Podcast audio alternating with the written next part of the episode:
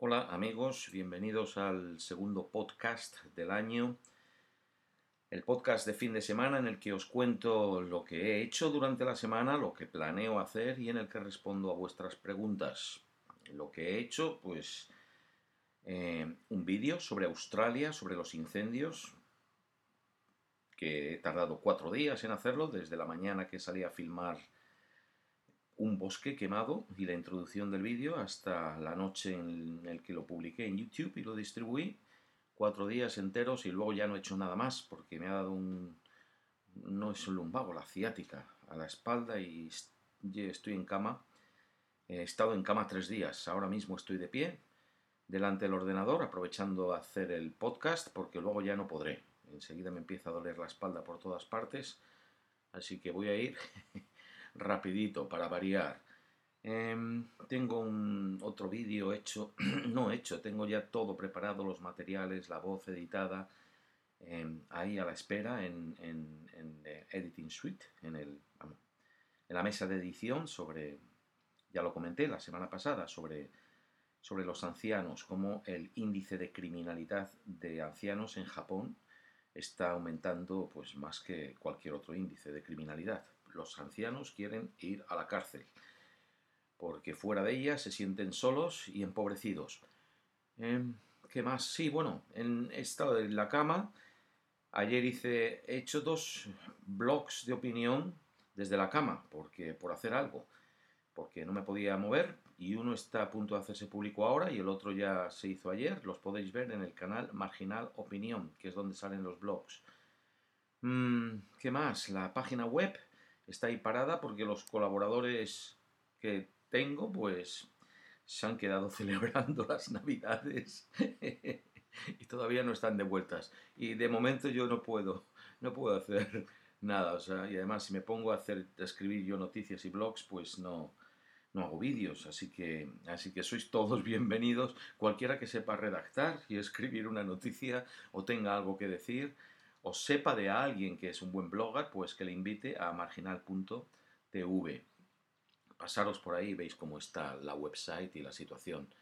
¿Qué más? Si no tengo, tengo, no, voy a ir con las preguntas directamente porque hasta pensar todo lo que tengo por hacer y todas las ideas que, que quiero desarrollar, me cansa más ahora mismo y me pega otro latigazo a la espalda.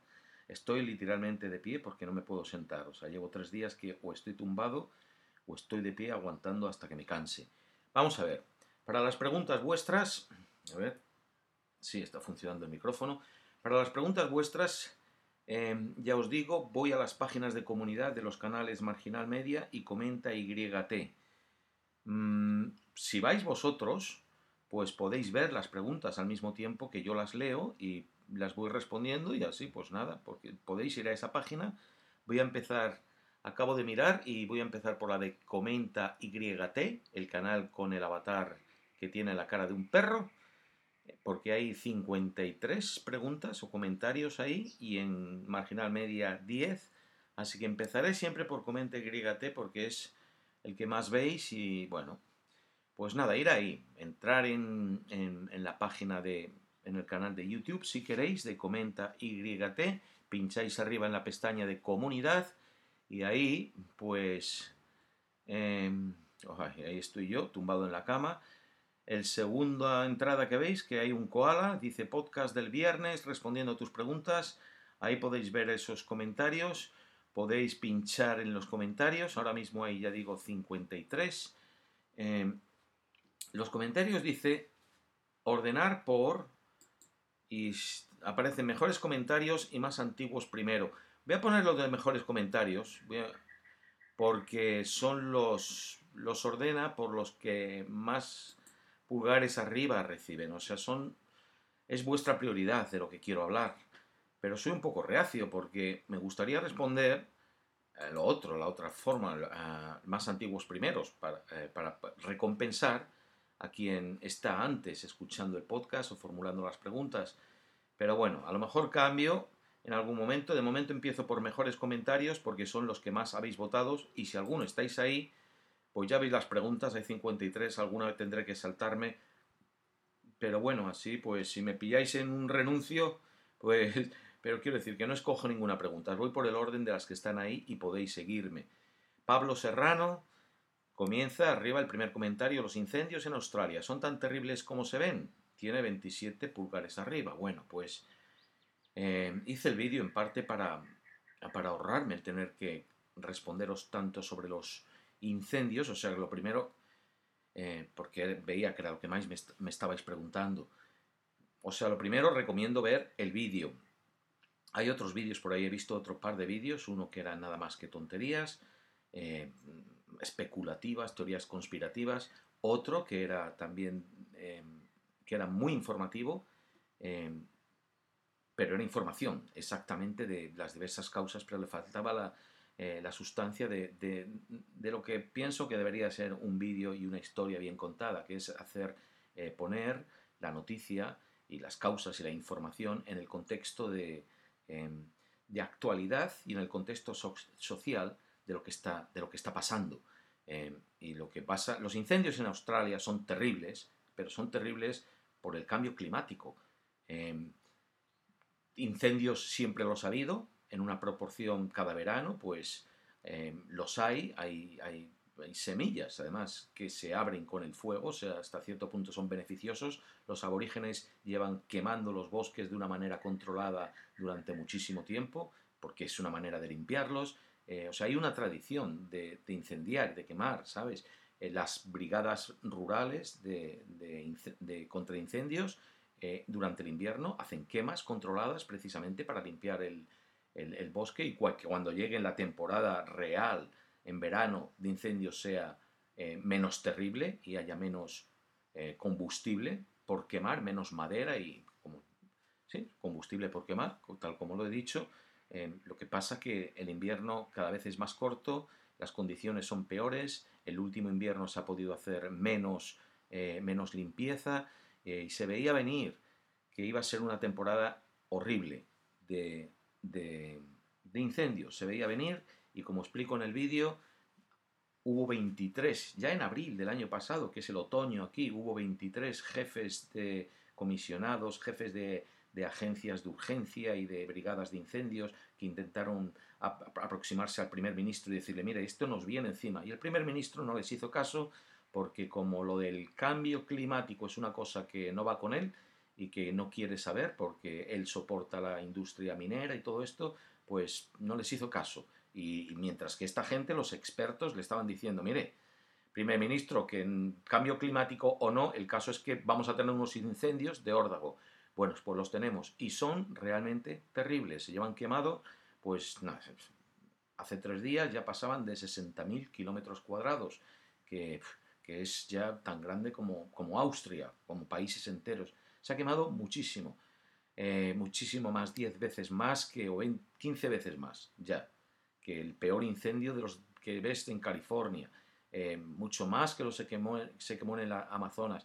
El caso es que se controlan, se controlan como pueden, porque lo que los expertos estaban pidiendo entonces eran, pues, eh, hay aviones, bombardeos de, para, para, para apagar los fuegos, sabes, que, que, llevan muchísima agua o muchísimo retardante, eh, porque si no, con helicópteros que llevan bolsas de agua se puede hacer muy poco. Entonces le estaban pidiendo algunos de estos eh, aviones bombarderos de agua, eh, pero no, no se quiere gastar el dinero por ahí. Entonces nos ha pillado la temporada de incendios a los australianos realmente en bragas y mal preparados y las consecuencias pues son las que estáis todos viendo. Los incendios son muy terribles. están viniendo algunas lluvias que ayudan y mitigan los incendios, pero casi, casi de veces dices es peor, porque enseguida crece un poco de, verde, se vuelve a secar y es más combustible para un nuevo incendio. Hay áreas donde los incendios están controlados que en una semana o en un mes volverán a arder y, es terrible. Y, este, y además Australia es, es como, un, como un ejemplo de lo que está por venir eh, para todo el mundo. Yo veo, yo viajo por por el sudeste asiático y las ciudades en general, o sea, la, contaminación, o sea, cada vez se respira peor por todas partes, en fin, em, habría que hacer mucho más. Y como, ve, como sé que me preguntáis, ¿qué podemos hacer? ¿Qué podemos hacer? Pues por Australia poco. Em, hay páginas web donde se puede donar dinero para las víctimas, pero en principio lo más práctico y realista que podéis hacer es eh, exigir, votar por gobernantes y exigir a vuestros gobernantes eh, planes reales para reducir las, las emisiones de dióxido de carbono y gases de efecto invernadero a la atmósfera. Es la única manera, reducir eh, lo que está causando estas terribles condiciones atmosféricas, que, realmente quien no lo vea a, estas alturas, porque ya se ve desde hace décadas que, lo que está pasando es inducido mayormente por la actividad del hombre y si no cambiamos radicalmente será tarde. Yo tengo un vídeo por ahí pidiendo perdón en nombre de mi generación de seis o hace seis o siete años en el que digo lo siento en nombre de mi generación porque había leído un informe eh, científico de un grupo de científicos que decían que ya habíamos pasado el punto sin retorno de cambiar la situación. O sea, y que a partir de ahora lo que se podía hacer no era más que minimizar el daño. No sé, no sé, una gente puede decir una cosa, otra otra, pero lo que es, eh, lo que es clarísimo a estas alturas es que, es que nos estamos realmente cargando el planeta. Y quien no lo vea y se entretenga con otras cosas, eh, como muchos gurús por aquí en YouTube, haciendo vídeos, hablando de teorías conspirativas y entreteniendo a la gente con desinformación, lo que con el resultado que estamos perdiendo eh, la capacidad de enfrentarnos a los problemas, porque ni siquiera pensamos en ellos, porque ni siquiera nos, los vemos ya. En fin, que podría seguir y seguir y seguir con esto. joder, era la primera pregunta. Muy bueno. Esperar un momento que tengo que chequear que el, micrófono... Vamos a ver. Que esto me sigue grabando. Porque estoy con el... Sí, sí, sigue grabando. Ya en 12 minutos. ¿Qué opinas sobre las guerras disfrazadas de ayuda que hace USA a países para robar su petróleo? Buah, joder. Pues con esto respondo ya y ya acabamos. Esto es una pregunta de Vanessa Cortez y es el segundo, tiene 21, la segunda pregunta, 21 pulgares arriba. Espérate un momento porque, mira, más abajo Javier García, con 4 pulgares, dices, ¿cuál es tu opinión sobre todo lo que está rodeando a la muerte de Qasem Soleimani y cómo sentís que, se, que va a ser el futuro del conflicto que se está viviendo en el Oriente Medio? Eh, yo creo que, mira, casi me quedo con estas dos. Eh, Sí, porque estoy viendo, estoy intentando resumir, porque, pero sí, esta es otra, esta es otra pregunta. Hay varias preguntas sobre, sobre USA. También las recuerdo que las hay y, lo que está pasando ahora. Eh, bueno, vamos a ver. Lo que ha hecho USA con el Soleimani, vamos a la pregunta. ¿Qué opinas sobre las guerras disfrazadas de ayuda que hace USA a países para robar su petróleo? Pues que el mundo debería de... Bueno, no, debería porque no va a pasar, porque el mundo es muy variado y nunca nos vamos a poner, la OTAN, por ejemplo, de acuerdo para frenar, enfrentar a, a los Estados Unidos en su política expansionista, en su política pues, de dominación total del mundo. Lo hacen porque puede y como no se le puede frenar, se podría, todos juntos, pues lo que hace la gente, el, resto de los países, es arrimarse a, a su hombro. Si no le puedes eh, eh, derrotar, pues eh, súmate. Y, lo que, y entonces USA va por ahí haciendo lo que quiere y no es de ahora. Es una cosa, de hecho tengo un vídeo pendiente, me estoy acordando desde hace años, que debería haberlo hecho ya, en el cual se refiere, a, hay imágenes incluso y todo esto por ahí. en los años 60 la política de los Estados Unidos tenía una política de cómo em, colonizar de la frontera de México para abajo, de cómo eh, manejar la política interior de toda Latinoamérica, que éramos, éramos repúblicas bananeras, por lo menos, bueno, por lo menos así nos veía los Estados Unidos. Entonces tiene esta, iban como, vamos, como desde organizaciones, adentrándose en países como organizaciones misioneras católicas o diplomáticas iban abiertamente a, identificar la élite del país y hacer acuerdos comerciales con la élite del país y a poner a esa élite en el, en el poder a cambio de, embolsarse enriquecerse con los productos del país y con las materias primas del país. O sea, ayudaron a crear una política gobernante de corrupción eh, a cambio de fortalecer sus intereses económicos. E hicieron y deshicieron a, su, antojo y todavía lo siguen haciendo. Pusieron dictadores, derrocaron dictadores cuando les convino. O sea, y esto es una política eh, clara de exterior y de expansión y de dominación y de explotación de los Estados Unidos hasta toda Latinoamérica. O sea, no tenemos que irnos al Oriente Medio para ver que Estados Unidos siempre se ha comportado así. En el caso de ahora, del Soleimani, de esto, esto no va a ninguna parte, porque por aquí también preguntáis, ¿esto qué es? ¿La Tercera Guerra Mundial? ¿Se va a defender? Eh, no, esto ha sido un fuego de artificio de Trump, otro.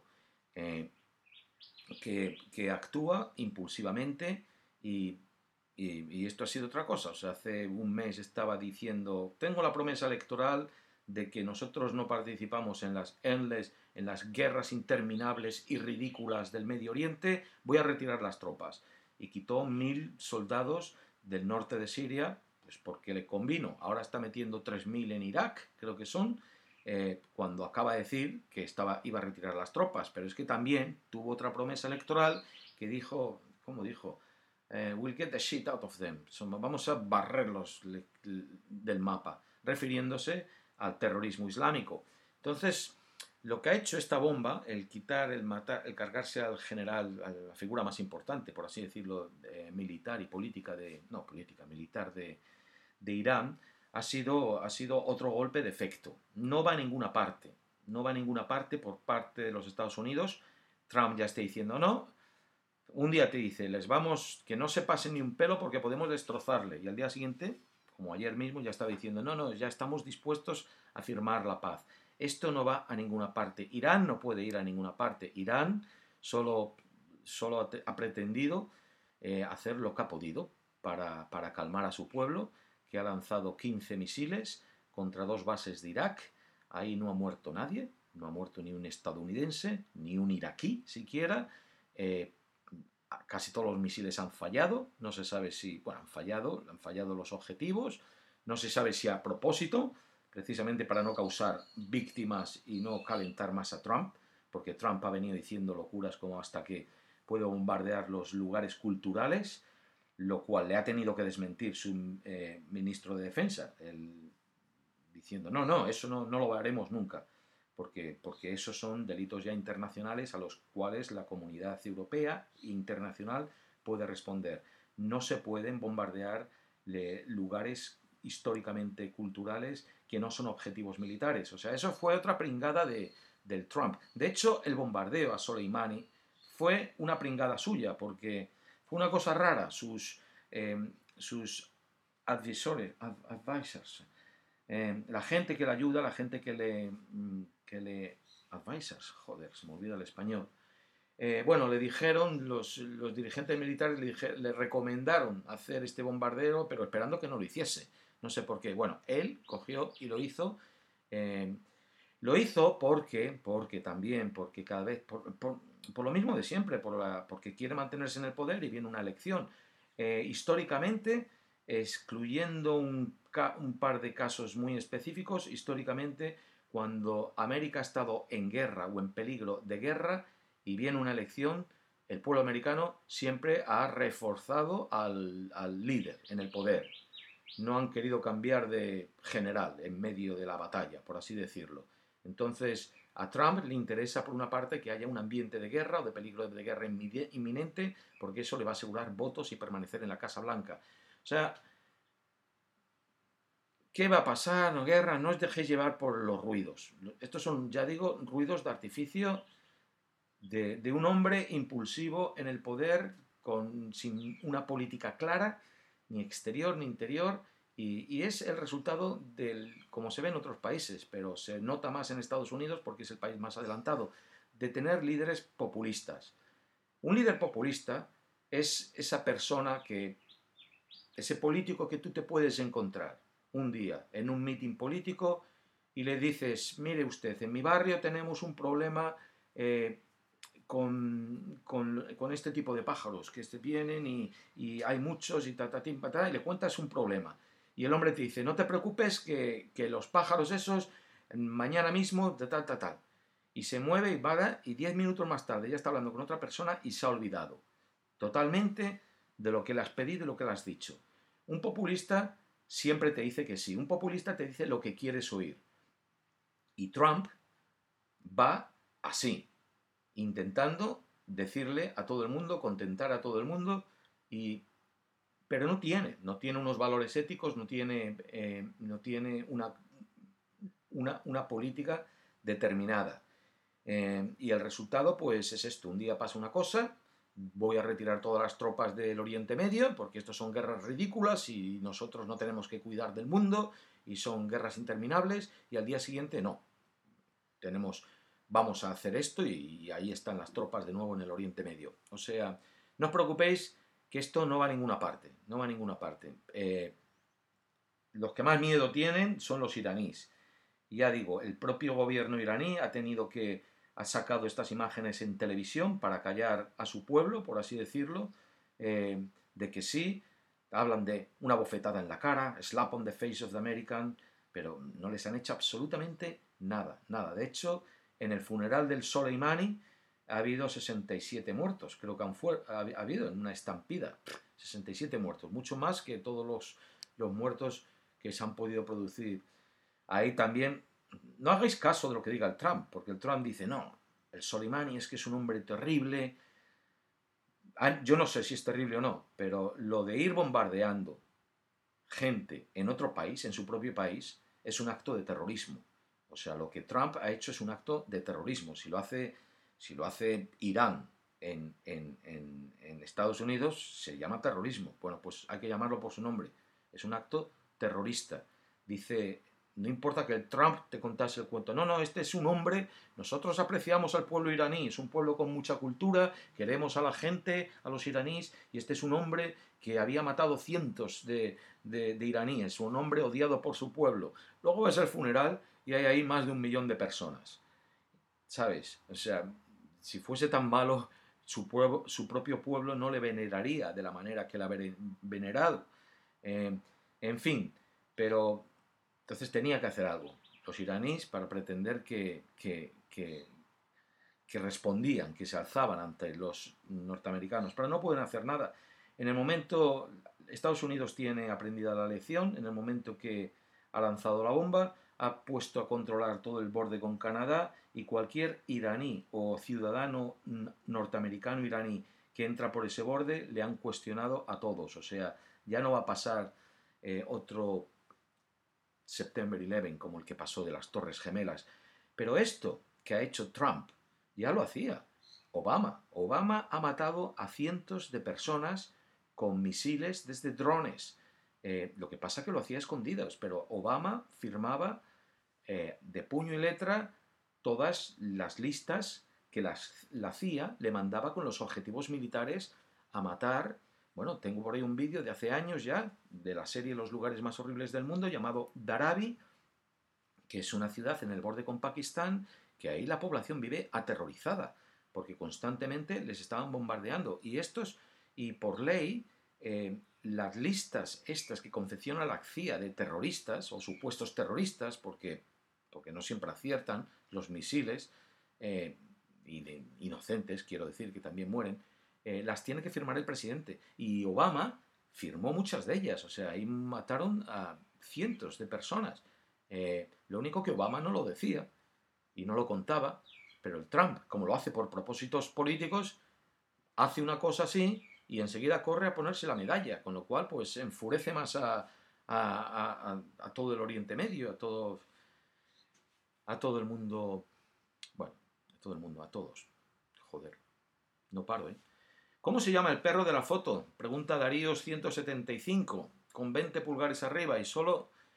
Y, joder, y, solo voy por la tercera pregunta. Bueno, pues eso ya hablé sobre el perro en el anterior podcast. O sea, vete a Patreon y ahí encuentras todos los podcasts. Patreon.com Marginal Media. ¿Qué hacías de tu vida cuando eras joven? Eras joven, era actor eh, durante 15 años. Eh, también trabajé de camarero, seis meses en Inglaterra, que era una cosa que hacíamos todos los jóvenes, irnos a Londres, allí a, comprar ropa y a, comprar buena música y a, vivir la vida. Em, pero ya también no hablo más porque lo conté, lo conté en el podcast anterior. ¿Algún vídeo tuyo que te haya provocado problemas legales? Dice Ruli Nelson. Eh, no, no he tenido ninguno. Me Hubo un troll que me con mucha audiencia que intentó crearme problemas legales y le salió el tiro por la culata porque no iba a ninguna parte. Un hombre de estos que dice que cada vez que quiere abusar de alguien, acosar a alguien, pide ayuda públicamente. Entonces, para mi audiencia en la Australia, escriban a este abogado y díganle que me está acosando. Y hubo una gente que lo hizo.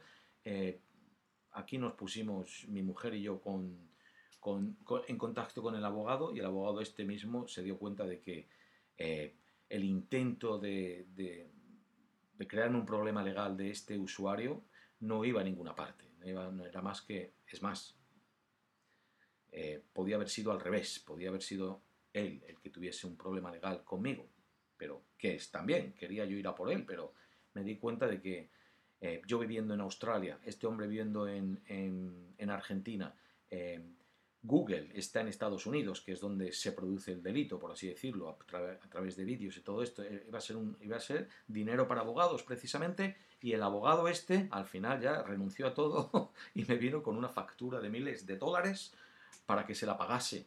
Eh, y le dije, que va, hombre, vete a que te la pague el otro, que es el que te ha liado bien. Y, por ahí, y el otro se tuvo que comer la factura esa. Eh, pero yo, no, ningún problema legal con ningún vídeo. Em, Luis Arias, cambio climático, tu opinión y qué soluciones propones. La solución la acabo de decir. O sea, tenemos que actuar desde la base para cambiar eh, la forma de gobernar de nuestros gobernantes y le tienen que echar imaginación, porque ellos se excusan que, por ejemplo, aquí en Australia, como sale tantísimo dinero y riqueza del carbón y del gas y del petróleo, y, ¿sabes? China, e India, nos están haciendo ricos porque, porque se vende muchísimo. Entonces, pero claro, es que producir eso, Australia creo que crea el, el uno, es uno de los países per cápita más contaminantes del mundo. Creo que el 1.3 o el 1.5 de todas las emisiones salen de aquí, de Australia, eh, que con la poca población que tiene, y cambiar, pero claro, como, como la minería, como hay tanta industria tan contaminante y ya establecida, eh, los gobernantes no quieren, no quieren perder por ahí, siempre se justifican con los puestos de empleo y con... Eh, ya no están a la altura de, la economía, del cambio de economía que necesitamos, del cambio de negocios, porque las respuestas están ahí. Sí hay, sí se puede crear con, eh, energía limpia, sí se puede, sí se puede eh, hacer la agricultura de otra manera, sí se puede hacer, crear dietas más sostenibles y cambiar mm, la ganadería. Se pueden hacer muchas cosas, las respuestas están ahí. Eh, cuando digo las respuestas, digo que hace 100 años había más coches eléctricos que de gasolina en el planeta, pero no seguimos por, por, por ese camino, por las petroleras y por intereses de grandes corporaciones. Necesitamos gobernantes que se enfrenten a esas grandes corporaciones establecidas y decir, no, es que ahora cambiamos, porque se puede cambiar y se puede dar empleo a mucha gente y se puede, y se puede eh, no es que se pueda, es que se necesita, además, se necesita un cambio, se necesita mirar a la atmósfera y empezar a reducir, reducir, reducir y, en lugar de... Se necesita mirar al cielo, en lugar de mirar a nuestro propio bolsillo, tenemos que empezar a tomar las soluciones mirando al cielo y entonces para abajo, porque pronto no vamos a poder ni respirar en este planeta, ni, ni y tendremos que vivir permanentemente como estoy casi yo ahora, en, una habitación con el aire acondicionado y sin salir fuera porque nos vamos a asar vivos. Eh, pasa que el cambio climático, es una curiosidad, eh, está beneficiando a los países más ricos, los países más nórdicos. O sea, en Estados Unidos, en, los países escandinavos, en el centro de... Eh, se puede... Se puede, la agricultura es mejor ahora que hace unos años. Pues porque las condiciones climáticas son más favorables, son más cálidas. Pero claro, el centro, el centro del mundo, en torno al Ecuador, que son los países pues, en, Latinoamérica, en África, en Asia, se están desertizando y las condiciones climáticas están empeorando muy gravemente. Entonces, y, para la agricultura, la ganadería, está todo mucho más difícil. Entonces, hay una impresión o percepción equívoca en los países más ricos de, que el cambio climático em, em, no es tanto o, no es malo, porque realmente no les está afectando. países que tradicionalmente han sido fríos, pues de pronto eh, son más cálidos, son más agradables. Lugares que no se podían nunca aprovechar porque eran capas de hielo, pues ahora ya se ve la tierra y se puede plantar ahí. Es, eh, eh, pero al final vamos todos por el mismo camino y al final las temperaturas las, lo puedes ver. Ya lo veréis cuando vuelva la temporada de huracanes, que serán peores y más larga, las inundaciones, en cada... como está pasando aquí con los incendios. Tú ahora vas, bueno, no ahora, ya desde hace tiempo, a una aseguradora y hace 20 años los eventos que tenían que ver con la tierra, ¿sabes? Como un terremoto, pues te costaba más asegurar tu casa que eso, que, lo que te costaba con los eventos que tenían que ver, eh, asegurarla contra catástrofes que tenían que ver con el clima, pues como los incendios, las inundaciones. Ahora vas y es al revés. Ahora, aquí en Australia, eh, eh, asegurarte una casa contra un incendio te cuesta una fortuna. Porque claro, porque se, porque se ve lo que hay.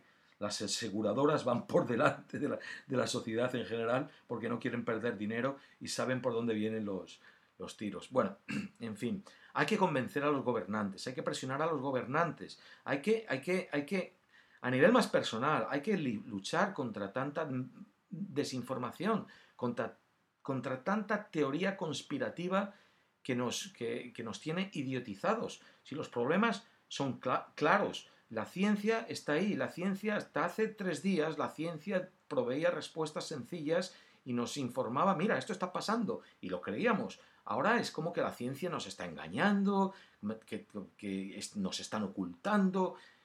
¿Qué leches? Hombre, vamos a, Los problemas son sencillos, las respuestas están claras, vamos a escuchar a los científicos, que son personas que para eso se han formado porque saben. No vamos a escuchar a los papanatas, a la gente que vive del engaño, a los charlatanes, a los que meten ruidos, y eso lo podéis combatir vosotros mismos desde la desinformación aquí, a los blogas como yo mismo. No, eso no es cierto. Discutir, discutir. Y si os bloquean, como me han bloqueado a mí porque te respondo a otra gente, no, estás escuchando un vídeo que no son más que estupideces, por favor. Si te bloquean, pues, pues da más bulla. Este, este, eh, blogger me ha bloqueado, simplemente porque le he dicho que lo que está diciendo son tonterías, que está lo haciendo para lucrarse, como ahora ha pasado con el, con el vídeo de Australia, que está aquí la tragedia, la gente está enterrando a sus muertos, la gente está llorando porque ha perdido las casas sin saber lo que hacer, y por ahí hay gente todavía haciendo vídeos eh, para embolsarse dinero eh, de la tragedia de esto. Vamos a ver, a ver. Lo voy a dejar, a ver un momento, porque si luego, además, visteis menos el otro, a ver si puedo hacer esto, ¿cuánto llevo? Eh, no, no respondo a más, lo siento, son 33. A ver, alguna pregunta por aquí. ¿Qué opinas del genocidio foro de Sao Paulo? No lo sé. Eh, porque haga vídeos, corto documentales semanales, a veces da una impresión de que yo sé de todo, de todo y que soy un, como un corresponsal internacional. No, hay muchísimas cosas, yo sé poco acumulo información y fuentes y, considero eh, cuando hago un vídeo semanal, pero luego voy con otro, con otro, con otro y olvido mucha información. No sé lo que es el foro de Sao Paulo. Em, estoy intentando ver el caso Juliana Assange. Juliana es, eh, se crió aquí, en Byron Bay, en un pueblo como Mulumba en un pueblo aquí a, a 100 kilómetros, 150 de donde vivo, en un pueblo muy, sí, de una madre soltera. Entonces es un hombre, pues así, que se ha criado dentro de una cultura alternativa y marginal, como yo. Y precisamente ser por marginal y dar la cara, ahora está ahí, se han pasado con él. Le tienen, pues ya no le dejan expresarse, ya, ya, ya le han jodido la vida. totalmente. ¿Por qué no se usa agua de mar para apagar los incendios? Por favor. Eh, perdona, Julio, Chirinos. Es como, porque, porque los incendios están a 400 kilómetros, a lo mejor, bueno, algunos están en la costa, porque no hay los bombarderos para ir cargando agua, ¿sabes? Solo tenemos uno de estos aviones grandes, se han usado siete, eh, pero los han traído de Canadá, de Estados Unidos, y aquí el gobierno no los ha comprado. Entonces hay aviones chiquititos y, helicópteros que van con unas bolsas grandes. Eso es como intentar apagar tu casa pues eh, con, una tacita de té. Entonces, humedecer las áreas verdes, no, no se puede, tiene, esto, esto es todo un continente, no sé, eh, se puede. Es realmente se salvaron algunos animales, algunos, yo salgo todos los días a pasear, veo entre 5 y 10 koalas, eh, o sea que sí, algunos animales se han salvado, pero han muerto más de mil millones de animales salvajes, llevamos muertos. Mm. Se puede volver. Sí, la mayoría las preguntas son sobre los incendios. Estoy mirando, a ver. Oh, la, historia de los nativos australianos y los colonos. Joder.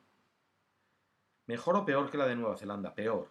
En Nueva Zelanda se respeta mucho más la cultura maorí y está más integrada que, aquí la aborigen. A los aborígenes les han hecho les han hubo bueno en tiempo de los colonos creo que había 4 millones y hubo un momento que llegaron a haber 200.000 creo que ahora hay no sé más de un millón entre 1 y 2 millones pero casi los casi los los masacran a todos los koalas son tan estúpidos como dice la ciencia Emilio Hernández por favor quien diga que los animales son estúpidos es tan estúpido como los animales. No, hombre, la ciencia que va a decir que los koalas son tan estúpidos. Los koalas, los koalas comen hojas de árboles, entonces tienen una digestión muy lenta. Tampoco es que estén drogados y por eso y, por eso duermen mucho y son muy lentos. Pero cuando hay peligro les tienes que ver correr porque también corren. ¿eh?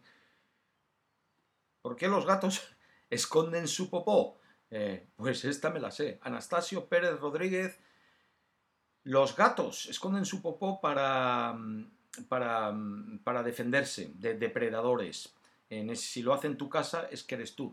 Los felinos em, usan el orín y las heces para marcar su territorio. Así que eso es lo que hacen los felinos grandes, los leones, las panteras, los tigres, los gatos pequeños, domésticos precisamente, para, no, para defenderse los depredadores grandes, de los felinos grandes, esconden eh, las heces y, el popó, como dices, Anastasio. Así que si lo hace un, gato casero, si lo hace tu gato, es porque, aunque pueda reconocer que no hay un depredador suyo, natural, alrededor, te considera a ti. Es un símbolo de, que reconocer que tú dominas. Por la misma razón, si de pronto tu gato empieza a comportarse de una manera, un gato doméstico que tengas desde hace tiempo, empieza a cagar por todos los lados, es porque te está desafiando como, em, em, como el dominante de esa casa, es porque quiere marcar su territorio. Así que tendrás que tomar medidas con eso, si eso te pasa. Pero bueno, si los gatitos pequeños, si no, no esconden su popó y eso es porque todavía no están entrenados por su madre. Pero esa es la razón. Ahora te pregunto yo a ti, Anastasio, ¿por qué los perros, cuando hacen popó, te miran a ti, miran al dueño? Ah, bueno. A lo mejor hago un vídeo de curiosidades marginales sobre precisamente estas dos cosas. Podría hacer, sería un vídeo interesante. Eh, mira, hay muchas preguntas, tu opinión del cristianismo. ¡Wow! Eh, tengo que dejarlo, porque si no es son demasiadas... Eh, se hace demasiado largo y ni siquiera es que además me está matando la espalda. Ni siquiera este, escucháis el este. Lo siento, ¿qué opinas del cristianismo? Me quedo con ganas de responder o más, pero yo no tengo nada. Yo creo que las religiones eh, pueden ser positivas. Yo no tengo nada contra las religiones, eh, ninguna, ni una ni otra. Yo creo que se, necesita, el hombre necesita un sistema de, valores em, éticos, no sé si decir morales también, em, no doctrinas, valores, es importante. Y si eso los aporta una religión, pues bien, eh, al hombre, al ser humano hay que juzgarle por sus acciones, no por sus creencias. Em, Entonces, esto de que el islamismo es odio, el cristianismo es paz, eh, son ya... Eh, si, cuando, si la religión va a conducir a fanatismo, sea la que sea, eh, es negativa, es mala. pero necesitamos agarrarnos a unas creencias que nos que dirijan nuestras vidas de una manera u otra. No necesariamente una religión provee eso, la gente lo puede encontrar por otras partes, porque valores no son necesariamente virtudes, em, pero en principio yo tengo una, formación católica y en algunas cosas a mí yo siento que me ha ayudado. Em, pero también puede crear muchos obstáculos y sobre todo si, si, llega al, fanatismo. Si una vez que empiezas a comparar eh, tus valores con los de otros y decir que son mejores por esto y por tal, eso ya, ya, ya raya en lo ridículo. A los hombres, a las personas, se nos ha de eh, juzgar por las acciones, no por lo que creamos o, lo que, o a quien recemos o dejemos de rezar. Nuestra intimidad es cosa nuestra. Son nuestro comportamiento en público, nuestras acciones, eh, lo que hacemos sobre otros, nuestra aportación a la sociedad es, es lo que somos de cara al resto del mundo. Eh, de puertas adentro, que cada, una, cada uno crea lo que quiera. Eh, me voy. Gracias por la atención. Formular vuestras preguntas debajo de, de donde veáis que estoy publicando este, este podcast. Y bueno, pues seguramente si la formuláis debajo de, esto, la comunidad, página de comunidad del canal Comenta YT, es donde tienes más posibilidades de que te responda. Gracias a todos por vuestra participación y por haber llegado hasta aquí. Me voy que me está matando la espalda. Un abrazo. ¡Feliz fin de semana!